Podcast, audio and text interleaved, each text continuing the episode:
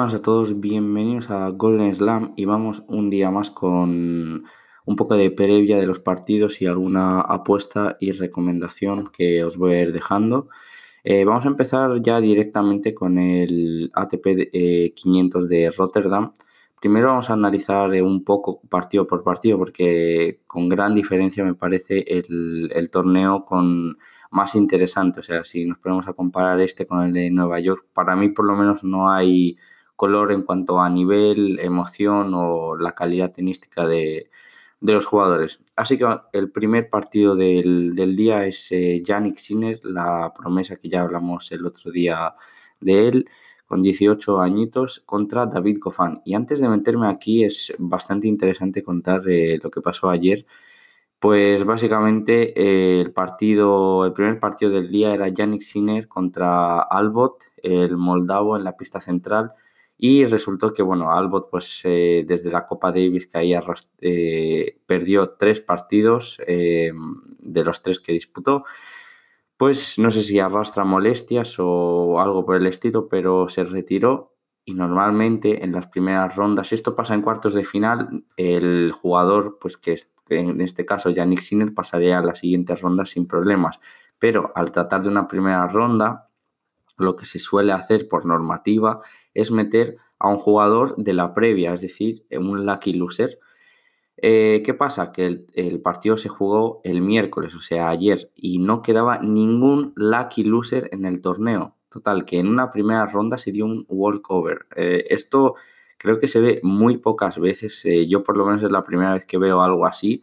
Y creo recordar que el jugador que iba a entrar por Albot era Popirin, que perdió en, en la previa, pero ya no es que vayas a ganar un puñado de puntos o cualquier cosa, es que tienes la oportunidad de meterte a unos octavos de final de un ATP 500 cuando has perdido en, la previa, pero si hablamos de dinero, que bueno, al final si has perdido en previa, pues es normal eh, que eh, vuelvas a perder, aunque veremos otro caso totalmente diferente en, Buenos Aires con Pedro Sousa.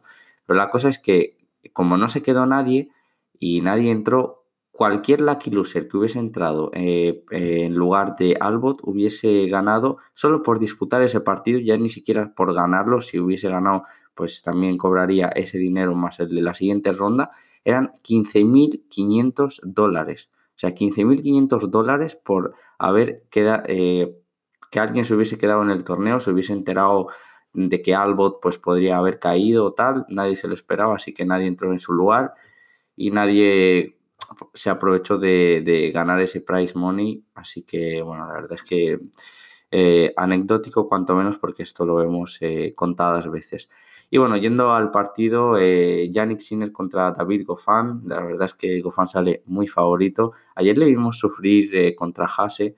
Lo que pasa es que Hase, pues al final, aunque ya se esté mm, centrando bastante en dobles, es un tenista que primero jugaba en casa, por tanto la implicación iba a ser brutal porque aún así le habían dado eh, el propio torneo una wildcard no se va a retirar ni nada, pero obviamente a jugadores así y ya tan veteranos el ambiente que hay en pista es como muy favorable y normalmente la versión que dan es bastante buena y así fue, ¿no? El primer set lo ganó Hase, estuvo muy bien. el belga quizás bastante errático, diría, con, su revés, pero al final del partido pues eh, no aguantó. David Goffin es un tenista de, gran nivel que mm, digamos que no está eh, consiguiendo ningún resultado gordo de, llegar a una ronda final o hacerse en algún torneo, pero desde la ATP Cup eh, yo veo al belga en muy buena forma. Así que a ver el partido contra Sinner. O sea, Sinner eh, hasta aquí lleva una victoria el walkover, pues no sé, yo al menos no lo computaría como victoria y cuatro derrotas. Si alguien lo quiere computar al final, pues no sé, el italiano no saltó ayer a pista, por tanto mm, es una victoria un poco teórica, digamos, ¿no? Pero quiero decir que las sensaciones de Yannick no son las mejores. Eh, ayer se publicó que se apuntaba al Challenger previo a, a Indian Wells y veremos ahí qué versión da, ¿no? En Challenger pues rinde algo mejor. Ya comenté que el paso que está dando de, ya se comió el mundo Challenger y ahora que está empezando a nivel ATP está viendo que la diferencia de nivel es mucho mayor, que cuando pierdes una primera ronda acabas perdiendo ritmo, o sea, porque él ha perdido, ya digo, cuatro partidos. Eh, entonces, el no estar jugando todas las semanas, pues acabas perdiendo ritmo competitivo, confianza y hoy tiene un partido muy duro. Quizás las dudas del, de Gofan ayer hagan pensar que lo mejor es entrar con algún handicap de Sinner o incluso probar su victoria, pero yo al menos no lo haré porque si miramos el cómputo global, eh, la temporada de, de Gofan está siendo mucho mejor que la de Sinner y veremos, ¿no? Con el chaval hay mucho hype pero tiene que demostrarlo al menos en partidos así y por ahora a mí las sensaciones no me convencen. Además, eh, para el belga es una gran oportunidad para plantarse en cuartos de final y en, condiciones de pista dura e indoor eh, es un tenista muy peligroso. Así que no creo simplemente que desperdicie esta oportunidad. Tampoco me parece muy buena cuota el 1.30 ¿no? que nos dan las bookies para GoFan, así que no me voy a meter en este partido, eh, pero será bastante bonito de ver. Pasamos al Bublik Rublev. Aquí destacar que ambos son amigos, ya les hemos visto, por ejemplo, en Doha que estuvieron compitiendo en dobles juntos, se llevan bastante bien. Eh, ya se enfrentaron eh, al final de la temporada pasada en Moscú Bublik lo tuvo ahí muy cerca, incluso se puso break arriba en el set final, pero ya sabemos cómo es Bublik, o sea, que tiene la cabeza en otro lado, eh, tiene un saque increíble y volea muy bien, al final es a lo que juega, saque red y desde el fondo más o menos aguanta bien con la derecha, pero sobre todo saque y red es lo que, en lo que más destaca. Como digo, tuvo ahí el partido, ¿no? Pero te encadena seis errores y se va totalmente. Eh, no es un tenista que se enfade, pero le vamos a ir riéndose, tal. Bueno, como digo, es un partido al menos que para mí Rublev la cuota 1.20 no merece tanto la pena porque tenemos precedentes donde ya hemos visto que, que es capaz de hacerle daño. Y a mí aquí lo que me parece muy interesante es probar la que yo ya la he probado eh, y es una de las recomendaciones que voy a dejar hoy, probar eh, que en el partido va a haber tiebreak.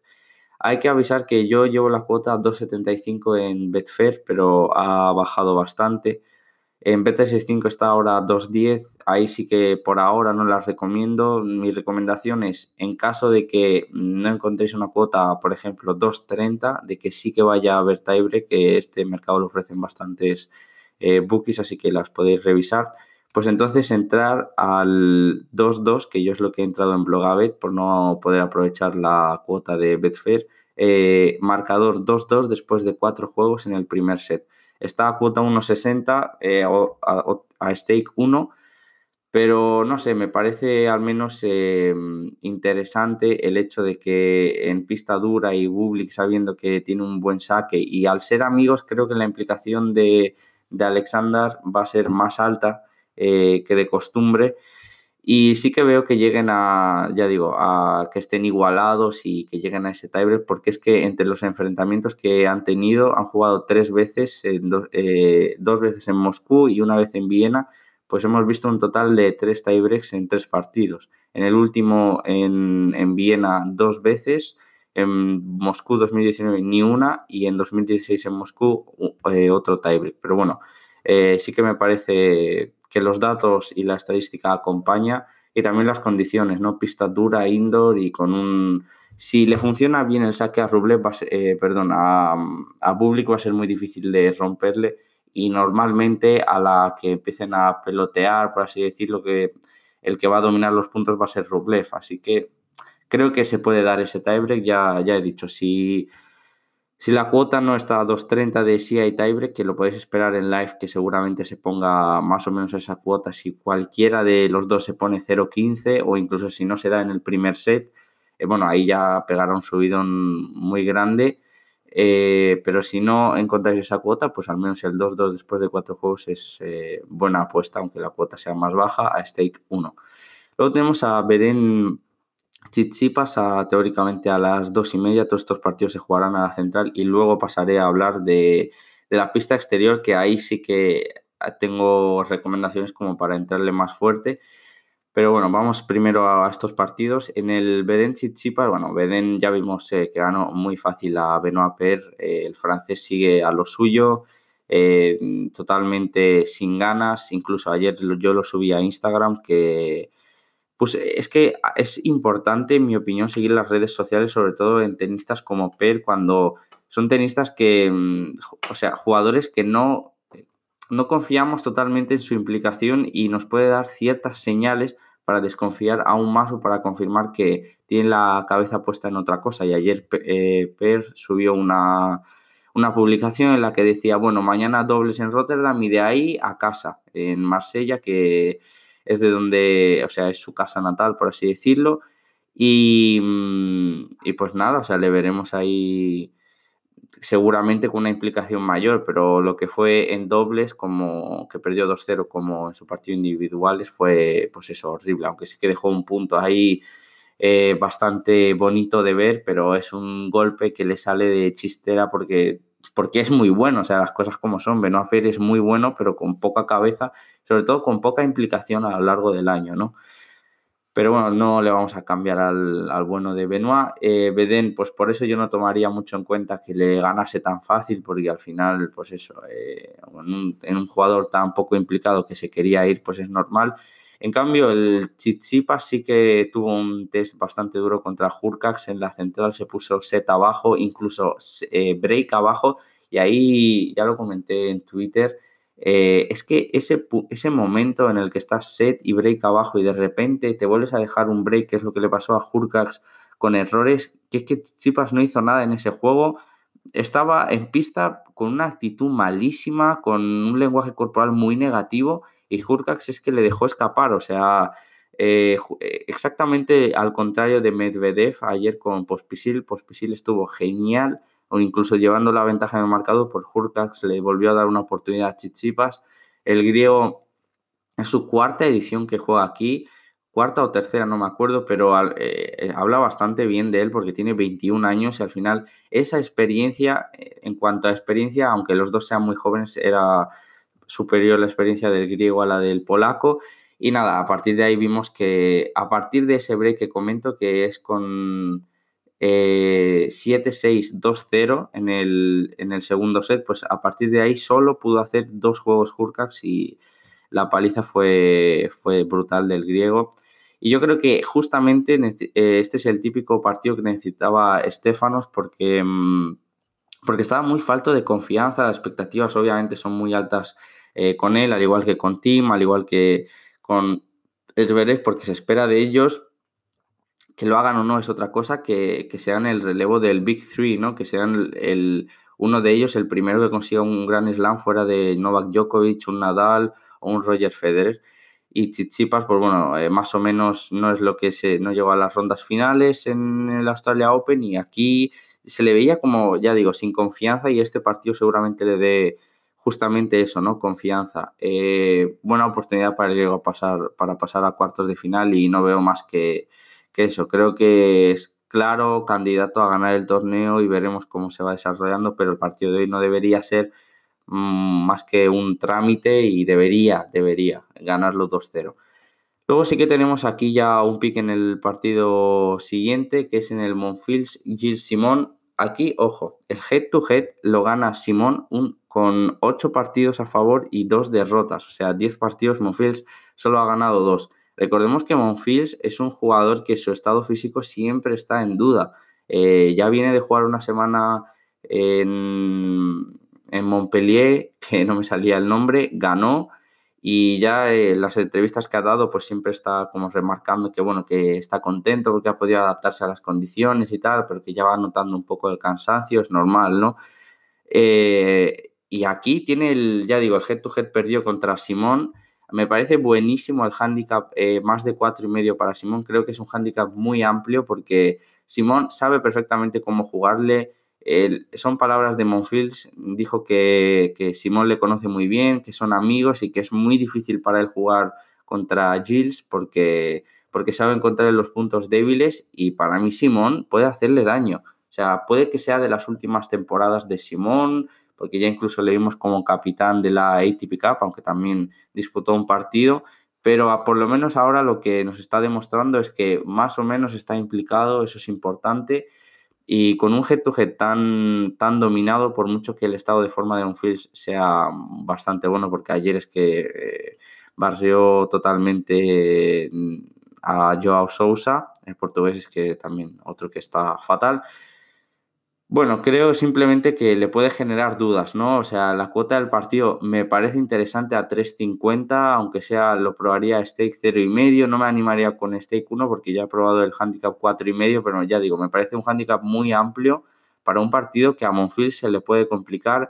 Cuando el head-to-head em, está tan dominado por uno, o sea, cuando vemos 8 victorias de Simón y solo dos derrotas con Monfils, pueden decir que cada partido es un mundo, pero aquí nos están hablando de que cada uno tiene un estilo de juego y el estilo de juego de Simón es un estilo de juego que no le viene nada bien a Monfils. O sea, ocho partidos no son casualidad. Una cosa es dominar el head-to-head con un 2-0, incluso con un 3-0, pero es que ya con ocho partidos, o sea, seis victorias más que tu rival, eh, pues no sé, a mí me parece que nos habla bastante bien de que a ese tenista no se le da bien y eh, esto es una cosa que, no sé, a mí el head to head me parece que está, que es como un dato que está infravalorado, que muchos no tienen en cuenta y para mí sí que tiene importancia cuando hablamos de un número de partidos relativamente alto, ¿no? Y bueno, ya digo, eh, handicap 4 y medio, en B365 está 3 y medio a, a, cuota 2, yo ese no lo tocaría del todo porque incluso en un tercer set por cualquier cosa se te puede ir. Probaría el 4 y medio, que lo he visto en Pinnacle y también, aunque bueno, lo he visto en Pinnacle de Blogabel, yo por ahora no apuesto ahí. Y también lo, yo sí que lo llevo en Betfair, ¿vale? Aunque también lo podéis coger en otras como 888 o también Marathon Bet, creo que ofrece handicaps alternativos, así que lo podéis revisar ahí. Y pasamos con el último partido del día, eh, Pospisil Krajinovic. Ojo con Pospisil, ya hizo final en Montpellier y aquí viene y sigue on fire. Ayer se cargó a Daniel Medvedev en un buenísimo partido de Pospisil. Es verdad que Daniel ya nos va enseñando que, que, no es esa máquina que nos enseñó ¿no? a final de temporada. Obviamente también es de esos del grupito de Team, Zverev, Chichipas, que se espera bastantes cosas de él, pero nos, nos está enseñando que tiene, tiene fisuras, se le puede hacer daño, porque es que desde, desde el verano del año pasado, o sea, una vez que empezó la gira de por que mm, se podían contar sus derrotas con, con los, dedos, con los dedos de, de una mano, ¿no? Y, mm, y, bueno, creo que el partido post fue buenísimo, sigue en un momento de forma tremendo. Y su partido con Krajinovic, pues bueno, Krajinovic ganó a Grigspur, al, al joven holandés. Ahí no salió la recomendación que dejé la semana pasada, pero estaba más o menos bien tirada porque el primer set se fue 6-4 y ya el último set, pues eh, se fue totalmente, pero iba por el camino de quedarse justamente en 6-4, 6-4, pero tuvo ahí un doble break. Y bueno, las cuotas están bien puestas, ¿no? Creo que un poco alta la de Pospisil, porque hay sitios que la están poniendo a 1,85 y tal. Creo que Pospisil eh, en este momento es bastante superior a Krajinovic. Krajinovic normalmente si analizamos bien sus victorias es que son contra rivales bastante inferiores al nivel, por ejemplo, de Pospisil o de jugadores más serios. Y cuando le vimos la semana pasada con Monfils es que a él le pasó, le, ganó muy fácil a Krajinovic. Por tanto, me parece interesante la cuota de Pospisil, pero tampoco me animo a, tocarla porque no sé el cansancio cómo le afectará a Pospisil. Eh, ya digo, hace un año salió de lesión, y ya esta tralla de partidos, no sé en qué momento como que puede hacer explotar en él, pues que empiece a jugar mal y que vaya notando ese cansancio en cuanto a, sensaciones físicas, seguramente Krajinovic eh, sea superior. Por tanto, ahí ya digo, prefiero no tocar nada. Y vamos ahora con, digamos, con lo importante, ¿no? Para quien se quede, llevo ahora mismo cerca de 20 minutos hablando. Eh, quien se quede por aquí, pues bueno, eh, tendrá estas dos recomendaciones, me parecen, ya digo, muy top Ayer eh, me puse a buscar eh, datos porque yo llevaba en el Carreño Bautista el 2-2 después de cuatro juegos y que iba a haber tiebreak. Eh, ambas cosas salieron. Y la cosa es que, ya digo, me puse a mirar datos y hasta entonces tuvimos en la pista 1, ¿vale? No en la central, sino en la Court 1, que sería donde se juegan los partidos de dobles, tuvimos tres partidos de individuales eh, pues ahora mismo serían cuatro, ¿vale? Y hubo tiebreak en dos de esos cuatro, porque en el Evans Cachano, si no me equivoco, eh, no tuvimos tiebreak, pero también hay que analizar un poco las condiciones, es decir, eh, un Evans Cachanov, que también el ruso ayer pues estuvo fatal, no me parece un serio indicativo y destacar también que en uno de esos partidos en el que digo que no hubo tiebreak, eh, jugó Benoit Per. Entonces, claro, eh, jugando Benoit Per con su implicación que es nula, es normal que no haya, que no haya tiebreak.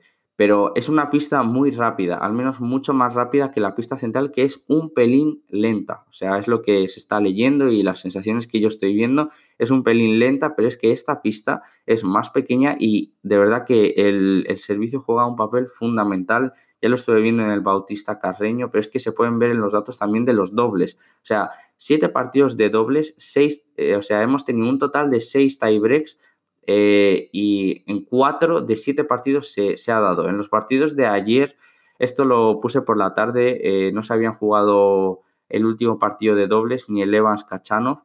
Pero también en dobles tenemos una participación de Benoit Per, no hubo tiebreak, tampoco me parece sorprendente porque si vemos a tenistas que ya digo no están implicados, es normal que pierdan mucho más fácil y también juegan contra Herbert y Mayut, que son eh, la pareja número uno de Francia, eh, han ganado de todo, Grand Slam, eh, Copa de Maestros, todo, ya sabemos que son muy top y ya sabía yo que, que les, iba, les iban a ganar bastante fácil.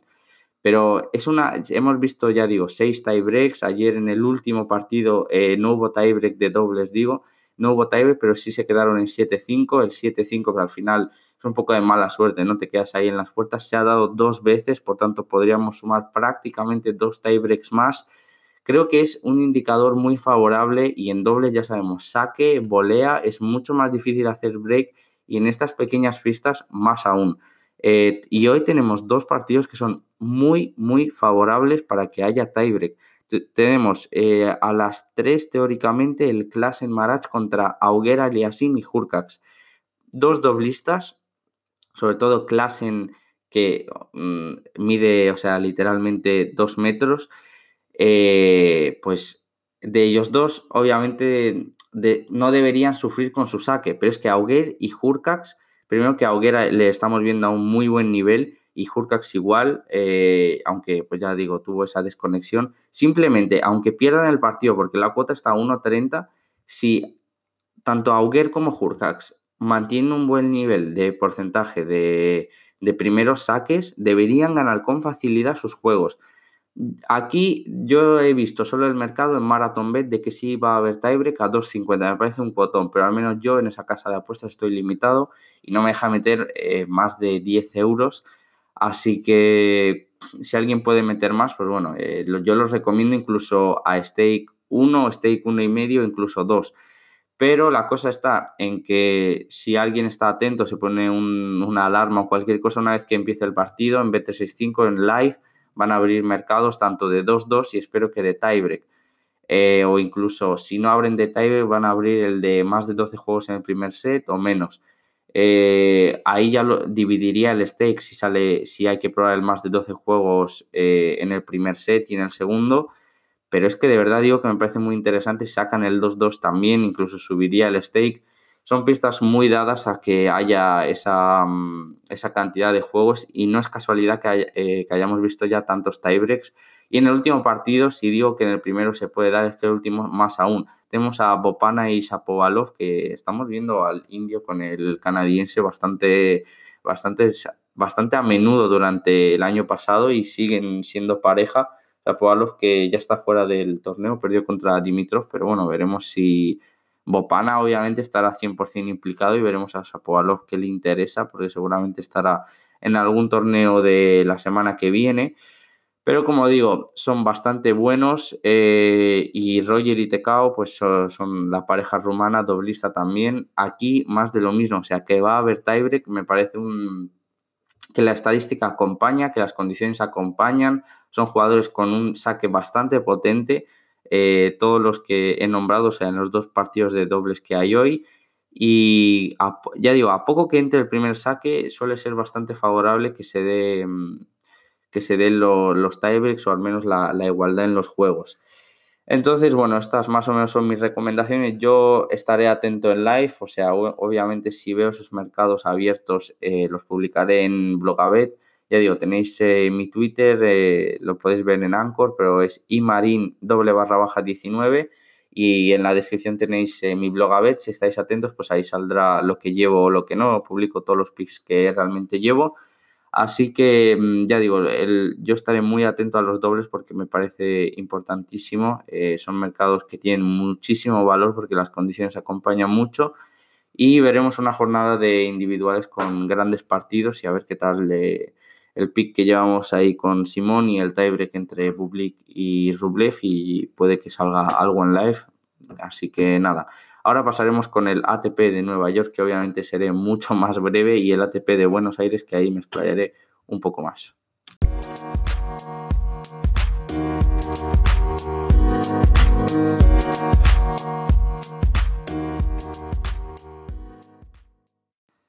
Vamos con el ATP de Nueva York. Eh, tuvimos dos sorpresas ayer. La derrota de Milos Raonic contra Kwon, el surcoreano, 7-6-6-7-6-4, eh, salía a cuota 4.50. Tuvimos la, victoria de Kekmanovic, que no es que sea una sorpresa, pero de verdad el partido de Lorenzi, qué leyenda es el italiano, de verdad.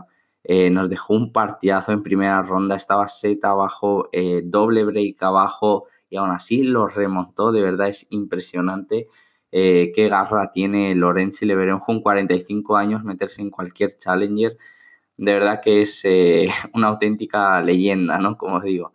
Y bueno, también tuvimos la derrota de Kevin Anderson, que aquí, entre comillas, ¿no? Yo a Kevin no le tengo. O sea, siempre pienso que si le sacan tan de favorito ahora mismo no están las condiciones idóneas porque, porque viene de una lesión y no es tan fácil volver al, al circuito después de un año de inactividad. Y perdió contra Jung 7664, eh, también eh, salía cuota 350, así que hay que tener cuidado. Y bueno, sobre los partidos de hoy, o sea, aquí sí que no me voy a explayar mucho. Eh, tuvimos a, tenemos a Kylie Edmund contra Koepfer. Kylie Edmund tiene oportunidad para meterse en cuartos de final. el británico tiene que subir esa confianza, tiene calidad para hacerlo. Su temporada pasada fue malísima, pero malísima quitando, creo que donde mejores sensaciones nos dio fue a, partir de la Davis Cup.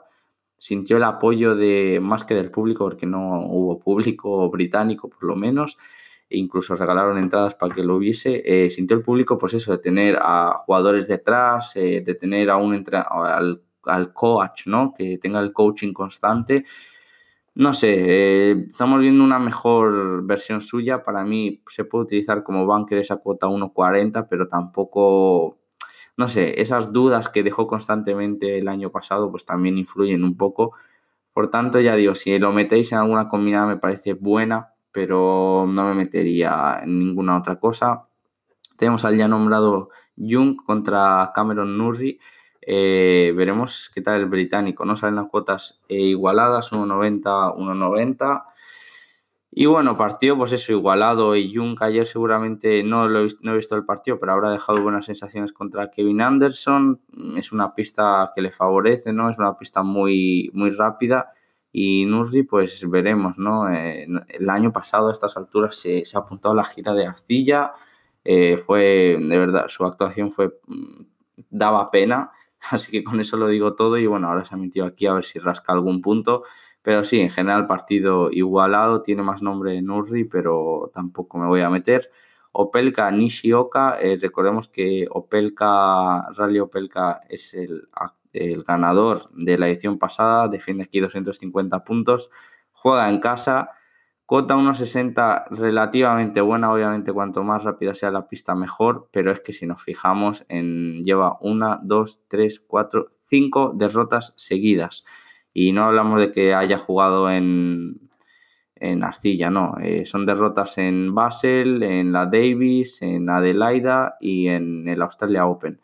Y Nishioka, pues bueno, eh, sabemos que, que el Nippon sí que tiene calidad sobre todo también estas pistas eh, desde fondo de pista y veremos. Eh, cuota 1.60 pues igual, teóricamente debería ganar Opelka, pero yo con, al menos con esa racha de partidos no voy a meter.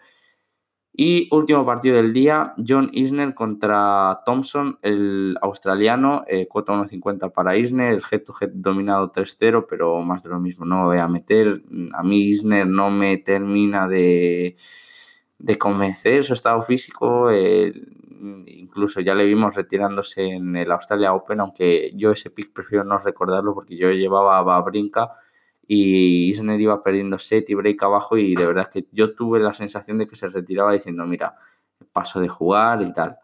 No será así, habrá tenido molestias físicas, pero fue una es que ni siquiera intentó volver a pista porque ya vio el partido cuesta arriba, le estaba haciendo mucho daño Stan y yo le vi al menos retirándose como diciendo, bueno, mira, paso de jugar y ya está.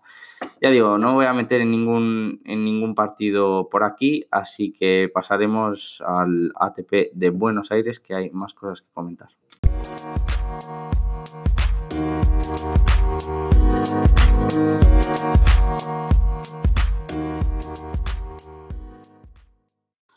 Para terminar, ATP 250 de Buenos Aires. Vamos a comentar un poco los resultados que vimos en el día de ayer.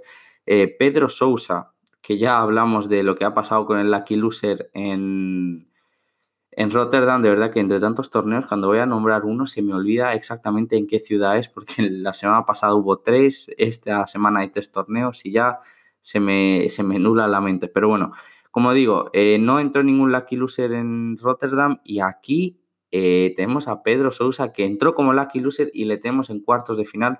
La victoria de ayer eh, yo llevaba a Kovalik eh, combinado con Kekmanovic. La verdad es que Kovalik de verdad tuvo unos, o sea, unos tiebreaks horribles, perdió 7-6, 7-6. Y nada, Pedro Sousa, pues eso, que se mete en cuartos de final habiendo entrado como lucky loser. Siguiente rival, pues Monteiro, del que también yo llevaba Borna Choric y de verdad me, me decepcionó un poco el croata, ¿no? Tenía muchas expectativas puestas en él.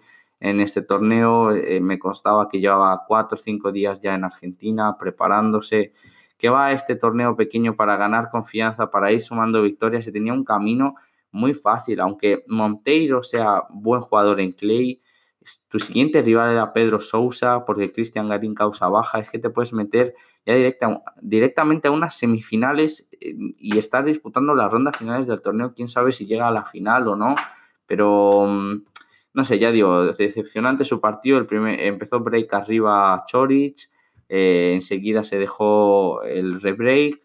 Y nada, a partir de ahí pues errores no forzados. Y Monteiro la verdad es que jugó muy bien, o sea, las cosas hay que decirlas como, como son, pero creo que el segundo set le perdona la vida a Chorich. Em, primero con un 0-30 cuando estaba 5-4 Chorich y a dos puntos de ganar el set, lo remonta Monteiro y sobre todo en el tiebreak fue a cerrar el partido, ya tuvo ahí punto de partido el primero, lo ganó con el segundo punto de partido.